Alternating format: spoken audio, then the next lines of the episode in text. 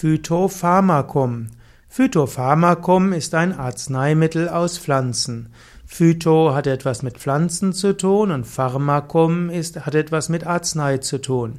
Also Phytopharmaka sind, sind Arzneimittel aus Pflanzen.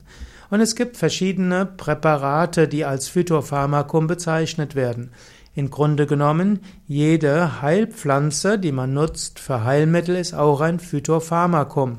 Insofern kann auch ein Kräutertee Phytopharmakum sein. Es kann eine Pflanze Phytopharmakum sein, die du einfach so genießt, wenn du zum Beispiel ein paar Pfefferminzblätter zu dir nimmst, um etwas Gutes für den Magen und Darm zu tun, vielleicht um Magen-Darm-Probleme zu lindern, ist das auch ein Phytopharmakum. Dann gibt es aber auch standardisierte Phytopharmaka.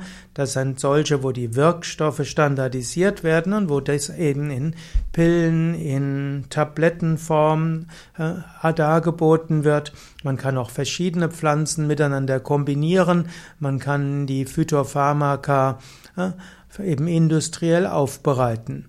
Es gibt auch Phytopharmaka, die man äußerlich auftragen kann. Also wenn du Salben nimmst, die nicht nur kosmetisch verwendet werden, sondern zur Heilung gegen Neurodermitis oder Ekzeme, dann wird aus der Salbe auch ein Phytopharmakum.